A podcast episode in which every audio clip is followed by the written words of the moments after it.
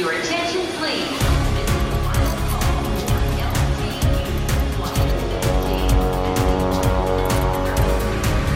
A hora dos portugueses.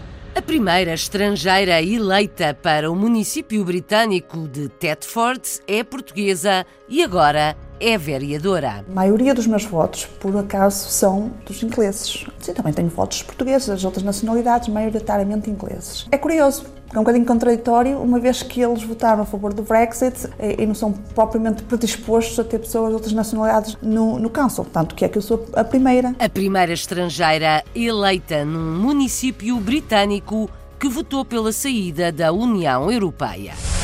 Duas cientistas portuguesas têm um projeto educativo na Suíça para despertarem as crianças para os temas de agora e do futuro. Nós sentimos que este trabalho é urgente, porque nós estamos a educar crianças de hoje para um futuro que é incerto, quer seja a nível profissional, quer seja a nível social. Eles vão enfrentar problemas que nunca antes foram enfrentados, como por exemplo os efeitos do aquecimento global. Nós hoje temos que dar as ferramentas a estas crianças para que elas no futuro possam responder a esses problemas. Ateliês de pintura ou culinária, workshops e clubes de ciência num projeto para crianças na Suíça.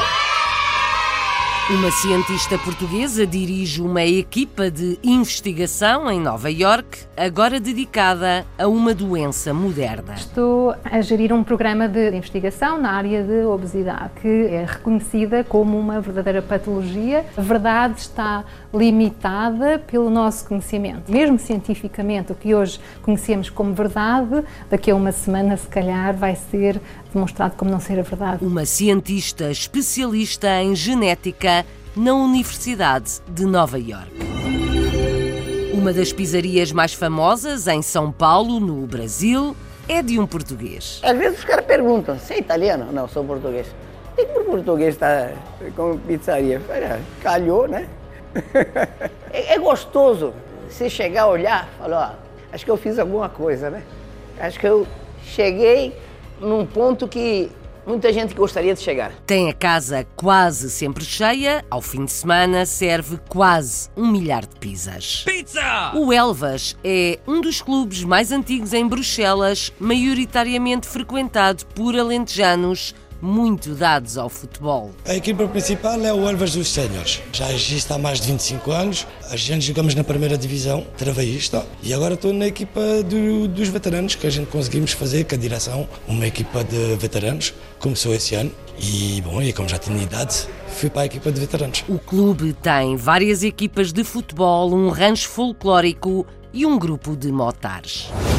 Destinada a jovens, uma revista no Canadá procura ir ao encontro dos interesses dos lusodescendentes. Ver o mundo dos olhos de jovens luso-canadianos. Só, por exemplo, ir a, a uma corrida de carros ou ir a um concerto que não seja uma coisa portuguesa, fazemos uma reportagem sobre isso. A revista é feita para jovens luso-canadianos, mas não esquece tradições à mesa. Todas as edições temos uma receita da avó. Várias pessoas já me perguntaram, então é uma revista para jovens, temos uma avó a dar a receita, não é?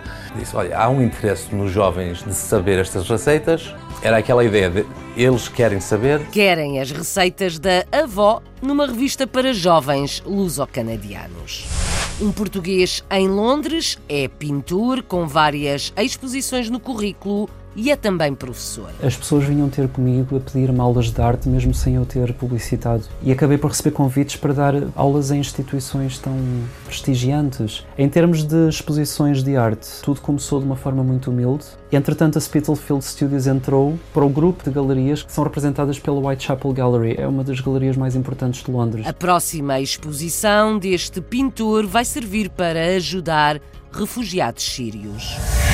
Dois irmãos luso-descendentes em Los Angeles, Estados Unidos, são DJs, passam música acima de tudo nas festas portuguesas. Muitas destas festas, ou pelo menos algumas, são mais modernas e um pouco mais americanizadas. Acho que é por causa disso que começámos a ter um papel mais ativo, com uma perspectiva nova americana, mas ao mesmo tempo incluindo algumas das tradições portuguesas. Basicamente, o estilo é uma mistura luso-americana. Festas portuguesas mais americanizadas e contemporâneas, agora também animadas por música eletrónica. A fadista Carminho andou pelos Estados Unidos e terminou a digressão na região de Washington. Vamos ouvi-la mais à frente.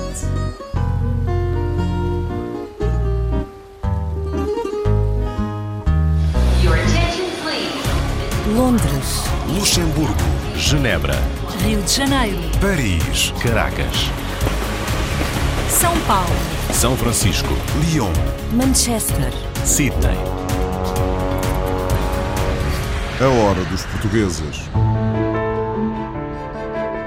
Tornou-se política, mas foi eleita como independente. Uma portuguesa na cidade britânica de Thetford foi a primeira estrangeira a ser eleita para a Câmara Municipal da cidade. Carla Barreto é vereadora num município que votou pela saída do Reino Unido da União Europeia. São à volta de 5 mil os portugueses em Thetford, mas a autarca concluiu que foram os britânicos que mais votaram nela. Ouvimos a opinião de um colega no município, outro vereador e a própria na reportagem de Renato Guerra e Marco António, que são os olhos da rádio em Inglaterra. Esta é a sala do Council, o equivalente à Câmara Municipal de Thetford, uma pequena cidade com cerca de 25 mil habitantes a 150 km de Londres. E nesta sala, nestas cadeiras, nunca se sentou um autarca que não fosse britânico. Nunca até agora. O primeiro, ou melhor, a primeira autarca estrangeira de Thetford é portuguesa. Chama-se Carla Barreto. Portanto, esta é a cadeira onde eu me sento, é aqui que nós discutimos e fazemos, tomamos as decisões um, em conjunto, os vereadores da Câmara. É nesta sala que, se há porta aberta ou não, se, se discutem e se trocam ideias um, e se argumenta. Carla é então Council de Thetford. Em português, o cargo tem designação de vereador ou vereadora. Só que este lugar autárquico tem algumas e substanciais diferenças no Reino Unido e em Portugal. Aqui é bastante diferente de que o posto representa em Portugal, porque nós aqui tomamos decisões em conjunto. Portanto, são um voto entre 16 nesta Câmara. Também convém referir que diferencia na, no posto de Portugal relativamente porque isto é um posto voluntário. Nós não recebemos remuneração para fazer este trabalho. É relevante dizer que o número estimado de portugueses a residir e trabalhar na cidade e na região envolvente é de cerca de 5 mil e que há outras comunidades estrangeiras também a viver em Thetford. Mas a eleição de Carla Barreto, para além de ser algo inédito, como já dissemos, tem ainda outra particularidade. A maioria dos meus votos, por acaso, são dos, dos ingleses. Sim, também tenho votos portugueses, das outras nacionalidades, maioritariamente ingleses. É curioso, é um bocadinho contraditório, uma vez que eles votaram a favor do Brexit e, e, e, não são, e, não são propriamente predispostos a ter pessoas de outras nacionalidades do, no, no Council. Tanto que é que eu sou a primeira ainda que, de forma oficial, a posição dos vereadores mais nacionalistas seja a de que a eleição da representante portuguesa foi interessante. Foi muito interessante quando soubemos que a Carla tinha sido eleita como a primeira representante portuguesa feminina. E o que descobrimos é que ela tem um grande bom senso e um bom sentido de humor. Ela é uma mais-valia nos debates da Câmara de Thetford. Carla Barreto é natural de Viana do Castelo, está a viver no Reino Unido desde 2006 e em 2019 candidatou-se como independente e tornou-se na primeira estrangeira a participar na gestão dos destinos de Thetford. A aventura política é ainda curta, mas já é possível fazer um primeiro balanço. Estou a gostar, tem sido um desafio, mas acho que tudo na vida é um desafio. Candidatar-me foi um desafio, ser eleita foi outro, conseguir chegar onde cheguei já foi bom, mas agora há muito trabalho pela frente. Mas eu estou disposta a abraçar um desafio e não, não, não costuma me demonstrar na, na, na face de novas perspectivas. Mesmo quando as coisas são difíceis, temos que continuar a batalhar. A convicção de uma mulher do Norte, Carla Barreto, vereadora num município britânico. Suíça. Duas cientistas portuguesas juntaram-se a um suíço para um projeto educativo com crianças. Querem ensiná-las a ter uma vida saudável e sentido crítico. Fazem vários tipos de atividades, desde a culinária a clubes de ciência. Na reportagem de Vanessa Santos, uma das fundadoras dos ateliês é a guia desta história. Chama-se Marta Marialva. A Ginkgo Educa foi um sonho de há muito tempo, que foi crescendo e que se foi moldando e que resultou uh, formalmente no dia 4 de abril deste ano, uh, nasceu com mais dois pais, portanto a Maria Lopes Santos e o Gregor Frei. A Maria também é portuguesa e o Gregor é suíço. Nosso objetivo é sempre usar a ciência como, como ferramenta de mudança, de uma forma assim muito geral. Nós desenvolvemos atividades multidisciplinares que são ao mesmo tempo didáticas e divertidas. Uh, e o nosso objetivo é sempre que o, o, o transformar o papel de, dos participantes, para que eles tenham um papel ativo no seu próprio processo de aprendizagem. Sim, estas atividades passam muito por sensibilizar as crianças para problemáticas atuais, como o aquecimento global, hum, sustentabilidade, a saúde, as questões da alimentação, de, de estilos de vida mais saudável.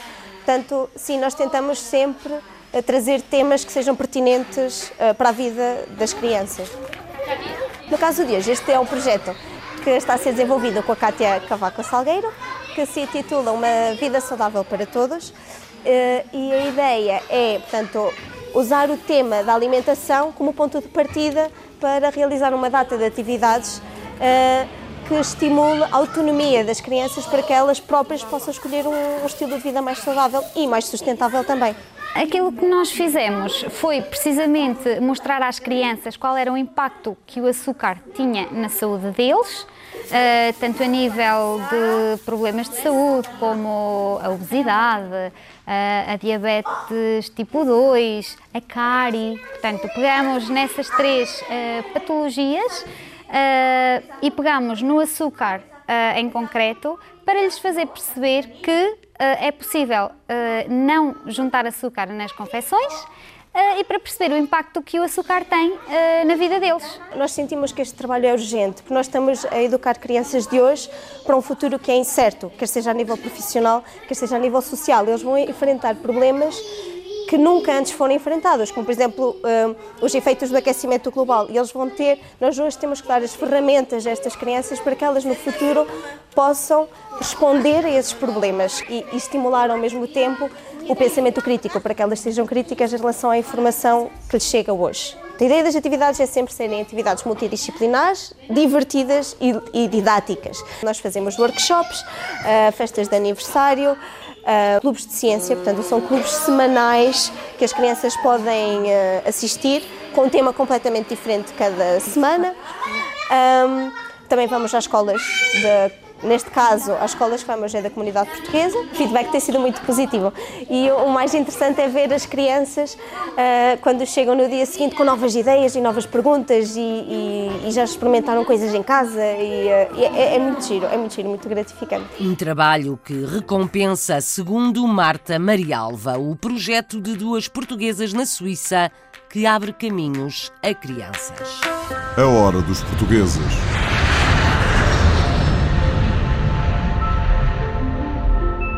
Uma cientista portuguesa na Universidade de Nova Iorque dirige uma equipa de investigadores na área da genética. Atualmente dedica-se a procurar soluções para a obesidade. Mas a investigação na área da medicina não é a única atividade desta portuguesa na América. A Margarida André conta mais. Silvia Curado é investigadora e diretora de um programa de investigação na School of Medicine da New York University. Doutorada em genética, biologia molecular e biologia do desenvolvimento, tem-se dedicado ao estudo dos genes e à melhor compreensão de diversas patologias. Natural da Figueira da Foz, onde estudou até ao ensino secundário, fez a licenciatura em bioquímica na Universidade de Coimbra. Motivada pela minha participação em campos internacionais, quis fazer este último ano da universidade a explorar a, a, hipótese de ter uma experiência internacional a nível académico e resolvi fazer o último ano da licenciatura noutro país, escolhi a Noruega, o Instituto de Alta Tecnologia em, ligado à Universidade de Bergen. Continuei o meu percurso académico para fazer um mestrado em Biologia Celular na Universidade de Coimbra, em colaboração com o Hammersmith Hospital em Londres despertado interesse pela investigação é no European Molecular Biology Laboratory, na Alemanha, durante a realização do doutoramento que aprofunda a sua ligação à genética. Fui para a Universidade de Califórnia, de São Francisco, para trabalhar precisamente no estudo de desenvolvimento de órgãos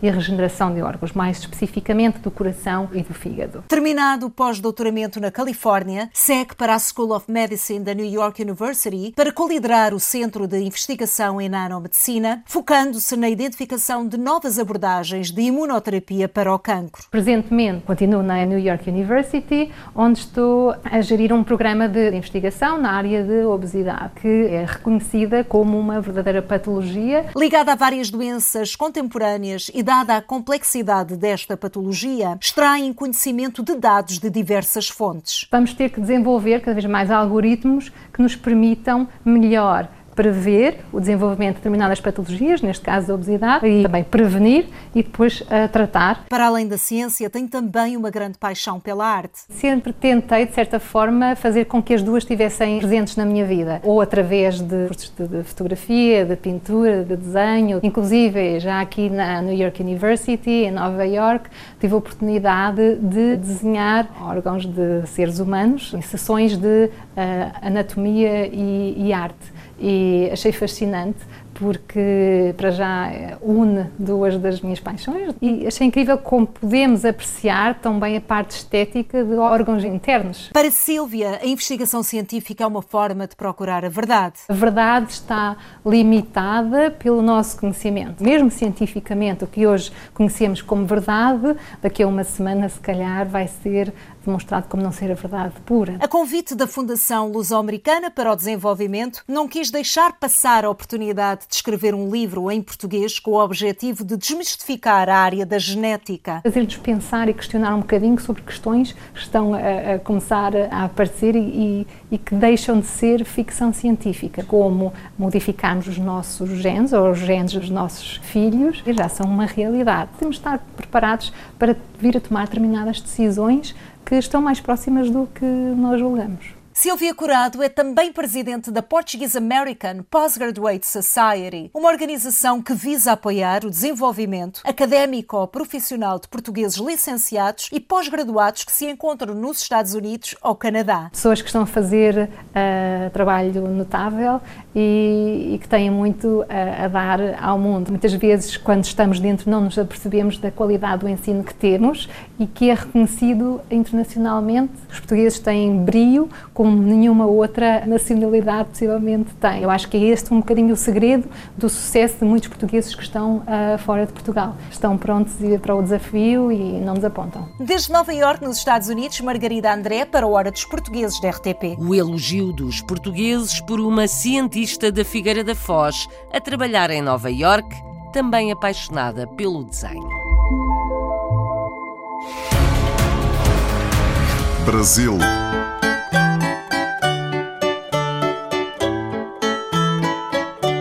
É de um português uma das pizzarias mais famosas de São Paulo. A casa está quase sempre cheia e ao fim de semana o restaurante serve quase um milhar de pizzas.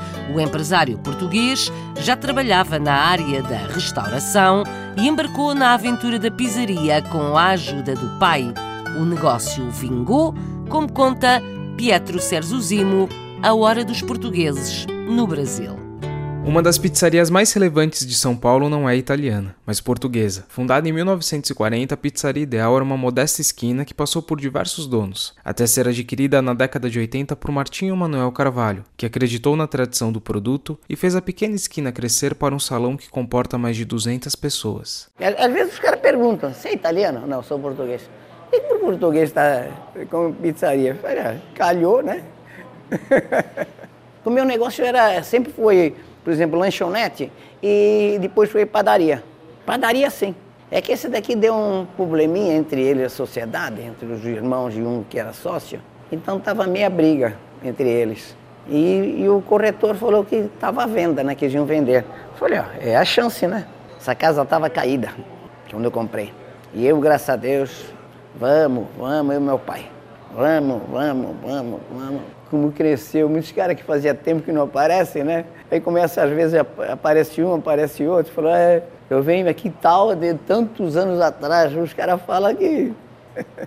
falam 40 anos atrás, 50 anos atrás, 30 anos atrás. Aos finais de semana, momento do pico de vendas da Pizzaria Ideal, 40 pessoas trabalham para atender um público que consome cerca de 400 pizzas por dia. Se não bastassem os números expressivos para testar o sucesso da casa, frequentemente celebridades visitam a pizzaria e de forma espontânea a recomendam na mídia. Tem muitos artistas, muitos eh, jornalistas, muitos diretores de clube, presidentes de clube, jogadores Vem muita gente aqui. Esse é o maior primo que a gente pode ter, né? O reconhecimento de pessoas que gostam, vêm na casa, voltam, entendeu? Isso é bom. Um que é um reconhecimento, né? Porque a gente, eu acredito, né? Se você vai numa casa, não for bem atendido, não agradar, você vai uma vez só, no máximo duas.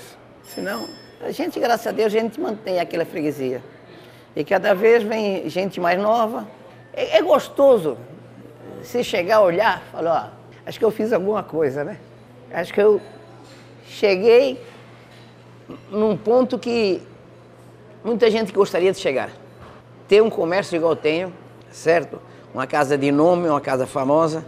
E praticamente quem, quem levantou essa casa, quem fez essa casa crescer, fui eu. Eu e meu pai, principalmente eu e meu pai. Não posso falar que eu fui sozinho, não. Meu pai me ajudou muito. Infelizmente ele já foi embora. Agora é Martinho Carvalho que consegue manter a casa cheia, uma pizzaria em São Paulo, no Brasil. Em cada dia que passa, há um cheiro do alecrim. O ponto de encontro de alentejanos em Bruxelas é num clube onde o futebol e o folclore não faltam, mas também há motares e salão de festas. O Elvas foi criado há quase 50 anos por um grupo de alentejanos radicados na Bélgica. Vamos ouvir alguns dos que lá continuam ou que por lá cresceram: Constantino, José, Bruno, Carlos e Maria. A reportagem é do Carlos Pereira. Um grupo de alentejanos residente em Bruxelas decidiu criar em 1972 o Elvas, uma associação portuguesa em Ixel, um dos bairros da cidade com maior concentração de portugueses. Ah, nasci com uma malta de amigos, começámos no, no outro café, eram os arraianos, depois uh, decidiram fazer um, um clube mesmo, foi em 72 é que começou mesmo o, o clube. Isto aqui, o fundo desta sala ali era uma garagem de carro, isto aqui era uma casa habitável, está a ver? E depois oh, o, o clube estava ali acima num café, depois decidiram vir para aqui e aqui formou-se a associação. Pronto, foi. E depois houve, os tempos passaram, as pessoas trabalharam aqui e hoje, hoje, hoje em dia, isto é do clube. Eu sempre cantei aqui o Elvas desde que, tive, desde que fui gaiato, joguei sempre aqui à bola. Portanto, o seu pai era dirigente? Eram, eram muitos dirigentes, sim, muitos diretores. Mesmo se a relação com o Elvas em Portugal não é muito regular, o Elvas de Ixel é uma filial do clube português e o futebol é a principal atividade. A equipa principal é o Elvas dos Séniores. Uh, já existe há mais de 25 anos. A gente jogamos na primeira divisão travei isto e agora estou na equipa do, dos veteranos que a gente conseguimos fazer com a direção, uma equipa de veteranos, começou esse ano e bom, e como já tinha idade, fui para a equipa de veteranos. Para além do futebol, a sede do clube é um ponto de encontro, onde aliás se pode almoçar e jantar. O clube tem também um grupo folclórico e mais recentemente um grupo de motares. Nós temos aqui vários amigos que, que gostam eh, de motas, e gostam de andar de motas, e depois surgiu assim numa noite eh, em que estávamos todos eh, a conversar, e que tal se fizéssemos um grupo de, não é um clube de motares, mas um grupo de motares, um grupo de amigos e então começámos a, começámos a reunir, chamámos os amigos e, e, e, começámos a pôr tudo no papel. Essa ideia foi do Motoclube, foi do senhor que está aqui, que, que gera, portanto, agora a restauração do, do clube, que é o senhor Carlos. Foi uma ideia, uma brincadeira assim entre nós e resultou, resultou agora isso, que é os Fortes da Graça. Quase metade da população do Elvas vem de Elvas e são bastantes, eh, bastantes alentejanos, do, tanto do alto como do baixo. Está aberto todos os dias, de segunda a domingo. Uh, nós temos ali, portanto, a sala lá atrás onde, onde as equipas do futebol uh, vão e depois dos jogos vão, vamos ali a comer. Temos o rancho também que nos sábados à noite ensaiamos ali e depois as pessoas que quiserem alugar a sala alugam e, e fazem as festas dos anos, batis e tudo que, tudo o que eles quiserem fazer. O Elvas é um dos clubes portugueses mais antigos de Bruxelas, está num bairro onde residem, aliás, muitos portugueses e aqui já está tudo preparado para servir o jantar. Bom apetite, neste caso, à mesa com alentejanos no coração da Europa.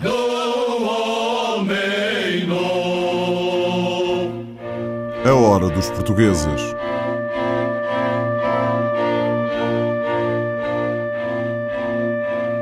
Diz que ainda se sente um pouco perdido na grande capital do Reino Unido, onde vive há 15 anos. Nelson Ferreira formou-se em Belas Artes, correu o mundo, instalou-se em Londres e tem agora uma carreira de professor e pintor. A próxima exposição em que vai participar é para ajudar refugiados sírios. É o próprio retratista que conta a sua história. Aos 14 anos eu já sabia que ia ser pintor. E eu lembro-me que desde muito novo sempre tive uma grande atração pela cor. O que me levou mesmo depois a querer ser artista foi uma professora fantástica que eu tive no secundário, a professora Célia Pires, e ela passava parte dos intervalos a ensinar os alunos a desenhar retratos. Ela ensinava-nos demonstrando. Eu ficava grudado a olhar e foi a partir desse momento que eu decidi que ia ser retratista. Entrei nas Belas Artes. O curso foi diferente do que eu estava à espera. Era muito focado no modernismo e técnicas do século XX, não é? Portanto, arte abstrata, expressionismo. Ao fim de cinco anos, eu senti que o curso não me deu aquilo que eu precisava de saber e de conhecer para ser um artista. Então decidi viajar pelo mundo. Fui a quase 50 países. Eu vim para Londres em 2004, portanto, dois anos depois de me ter formado nas Belas Artes. E, e, na altura foi um acidente, vim, vim, apenas passar o verão em Londres. Quando eu comecei a perceber-me das oportunidades que esta cidade tinha em termos profissionais, era inacreditável. Isto na altura. E então acabei por ficar. Comecei a trabalhar num café, no Café Nero, e ao fim de três meses consegui o número de segurança social, já podia estar registado nas finanças. E hum, o crescimento foi voraz, foi muito rápido. As pessoas vinham ter comigo a pedir-me aulas de arte, mesmo sem eu ter publicitado e acabei por receber convites para dar aulas em instituições tão prestigiantes. Em termos de exposições de arte, eh, tudo começou de uma forma muito humilde. De vez em quando exponho através da cooperativa de artistas onde eu pertenço, que é uma espécie de família, que é Spitalfield Studios. Entretanto, a Spitalfield Studios entrou para o grupo de galerias que são representadas pela Whitechapel Gallery. A Whitechapel Art Gallery é uma das galerias mais importantes de Londres. E a partir daí eu comecei a expor cada vez mais. Uma exposição futura muito importante que eu terei em janeiro vai ser em Mayfair e vai ser através de uma instituição de caridade para ajudar os refugiados sírios que estão, estão a atravessar dificuldades muito grandes devido ao clima de guerra com que se deparam. Honestamente, eu não sinto que tenha conquistado nada. Eu ainda me sinto como aquela pessoa que chegou a Londres perdida, sem saber o que é o futuro. As pessoas que estão à minha volta é que dizem que eu tenho uma carreira incrível, que estou a atingir picos de carreira, que já sou conhecido. Eu não noto. E nem sei se alguma vez notarei, porque eu acho que nos adaptamos sempre às nossas situações e aos nossos contextos.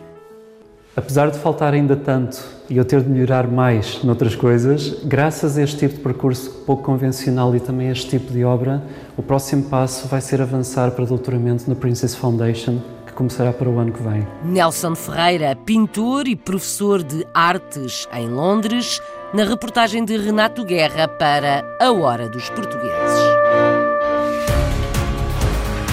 Canadá.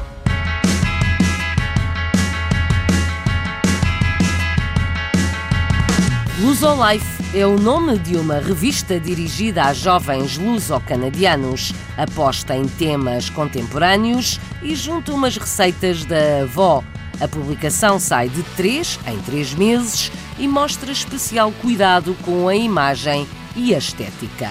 Ouvimos o fotógrafo Noah Ganhão, jovem que ora fala inglês, ora português, e o diretor criativo David Ganhão.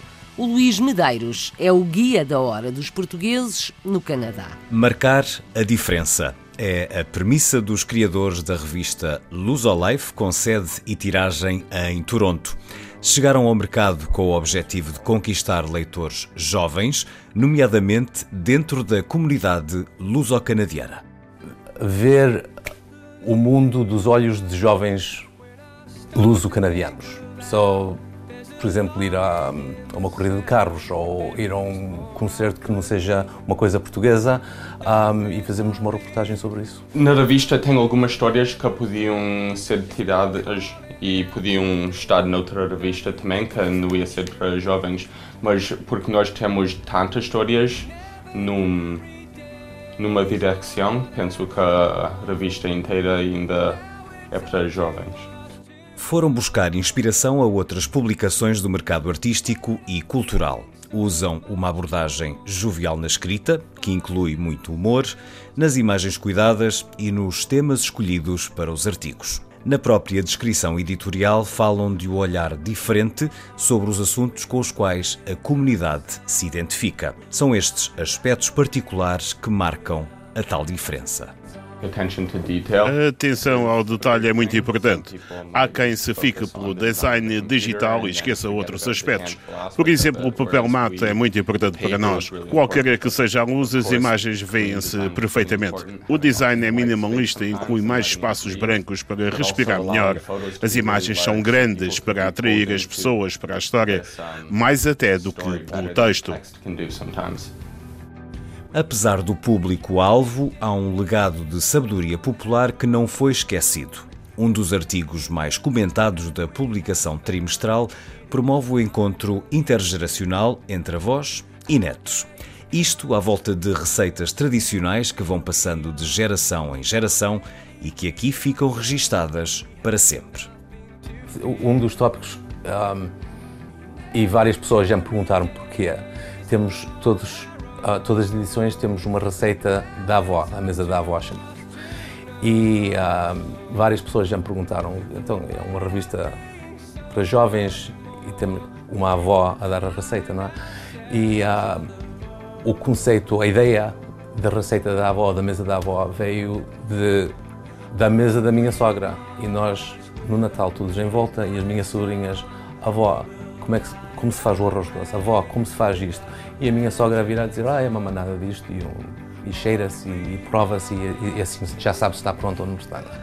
E um, eu disse, olha, há um interesse nos jovens de saber estas receitas, e não é que no, também não podem ir à internet e procurar e ver, precisar ver como se faz um arroz doce, mas um, era aquela ideia de eles querem saber, as avós dão uma receita assim meia por meia e só tentamos dizer, ok, é um copo, é, é, ou é uma colher, não é? E, e, fazer uma coisa mais certa e umas imagens bonitas e tentamos também puxar os netos daquelas avós para escreverem aquele artigo, puxar pessoas de fora um, escreverem uma historiazinha da avó.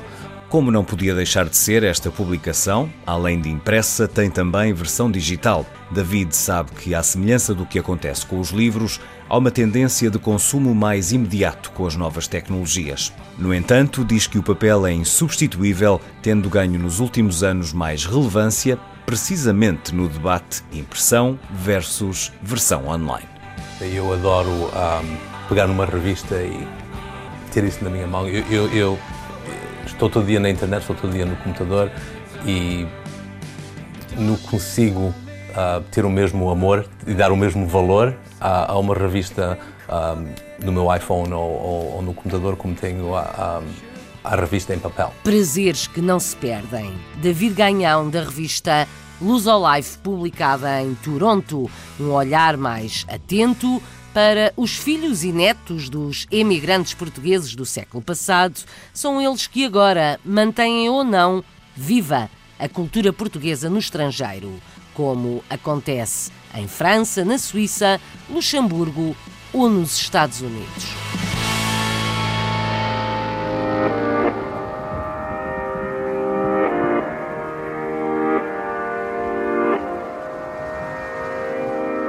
São dois irmãos e vivem na região de Los Angeles, filhos de portugueses. São jovens, DJs e dados à música eletrónica.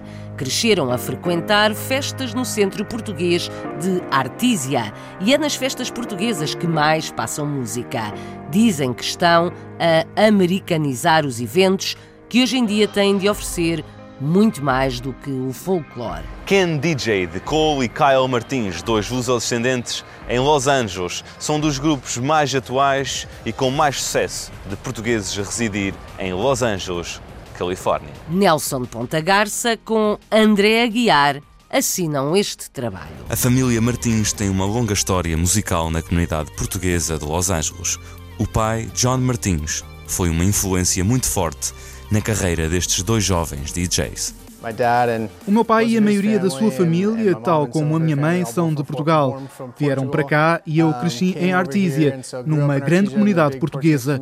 Tenho frequentado o centro português desde bebê. Estive sempre envolvido em eventos culturais, todas as festas e danças. Tudo o que se passa no centro, nós estamos lá. Cole deu o primeiro passo e Kyle juntou-se logo de seguida. Ele fez de DJ numa festa de família uma vez, só por diversão. Trouxe a aparelhagem de DJ e começou a brincar. A partir daí começou a mexer um pouco no equipamento aqui e ali, mas depois tive de o ajudar a dar o salto e ele começou a interessar-se mais por aquilo. Desde essa altura decidiu fazer algo mais do que tocar no centro português e coisas do género. As suas influências têm sempre na base a cultura portuguesa. A lot of these festas or some of these festas are uh, younger and a little bit Muitas destas festas, ou pelo menos algumas, são mais modernas e um pouco mais americanizadas. Acho que é por causa disso que começámos a ter um papel mais ativo, com uma perspectiva nova americana, mas ao mesmo tempo incluindo algumas das tradições portuguesas. Basicamente, o estilo é uma mistura luso-americana. Ken foi o nome que os irmãos Martins acharam mais apropriado, visto que a comunidade é uma grande família portuguesa. O significado de kin é família, parentes ou relacionamentos. Por isso, como somos irmãos, faz sentido. Mas fazemos o que fazemos pela diversão e porque podemos estar no centro e tudo mais. Num significado mais profundo, posso dizer que aqui na comunidade portuguesa e nos eventos em que atuamos, somos todos família. Estamos todos ligados. Para além de DJ, Cole é também baterista da banda 562 e outros projetos na área de Los Angeles. O meu pai também fez o mesmo que nós pela diversão. Ele também foi DJ. Agora estou a ganhar algum interesse nisto e, como toco bateria, foi fácil. Também pela experiência musical que tenho, foi fácil fazer de DJ. Sinto-me mesmo mais à vontade de tocar bateria. Provavelmente é a melhor coisa para mim e eu adoro. Sempre toquei toda a minha vida, por isso diria que é a minha maior paixão. O futuro reserva atuações, sobretudo na área de Los Angeles e no sul da Califórnia. A maioria das vezes o que fazemos é pelo gozo. Não estamos à procura de sítios onde atuar, mas de eventos mais pequenos. E queremos continuar a fazer isso. Divertimos-nos a dar grandes festas para as pessoas. A música que uma dupla de DJs lusodescendentes dá nas festas portuguesas em Artísia e Los Angeles. A hora dos portugueses.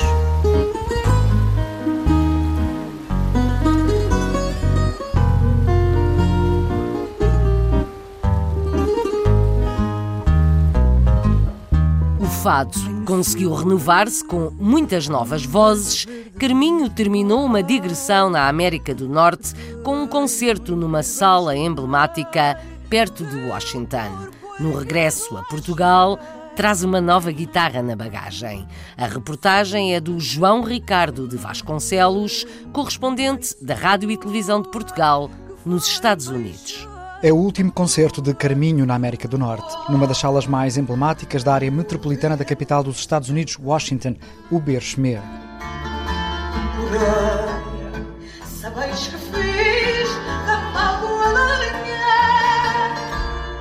Nós cantamos emoções e as pessoas entendem as emoções de uma forma muito particular. E as suas brasas no sustento. O Faso também tem de chegar como instituição e como linguagem às pessoas e fazê-las entender que É uma linguagem com muitos anos, com quase 200 anos, que representa um país, que representa uma forma de um povo se, se dar, se transmitir. Os quatro músicos que acompanham Carminho ajudam a compor o concerto inspirado no último álbum, Maria. Ainda sem planos para voltar a gravar, a artista sabe que se transforma cada vez que corre o mundo. Uma a uma as luzes da cidade vão se despedindo. São estas experiências que nos mudam que nos, e que nos vão inspirando. Uh, comprei uma guitarra, por exemplo, aqui nos Estados Unidos, e vou com ela já com, com vontade de, se calhar, de fazer novas canções, uh, de ouvir os artistas também que, que, que inspiraram estes lugares e que, que fizeram palco nestes lugares onde eu agora estou tudo isto nos vai alimentando. Não é a primeira vez que a lusofonia se faz ouvir no Berchmer. Cesária Évora e Marisa já pisaram aquele palco. O fado de Carminho, que se ouviu recentemente em Washington, e a música eletrónica de dois lusodescendentes em Los Angeles. Espreitámos uma revista no Canadá, as telas de um pintor em Londres e ateliês para crianças na Suíça. Entramos num clube alentejano em Bruxelas, numa pizzaria em São Paulo e no gabinete de uma vereadora portuguesa eleita em Thetford, Inglaterra.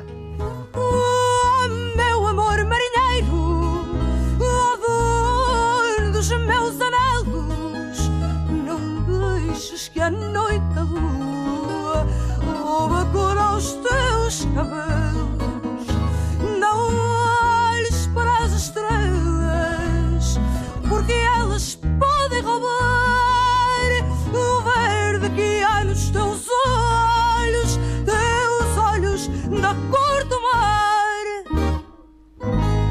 Hora dos Portugueses, com sonoplastia de Paulo Cavaco, edição e apresentação de Isabel Gaspar Dias.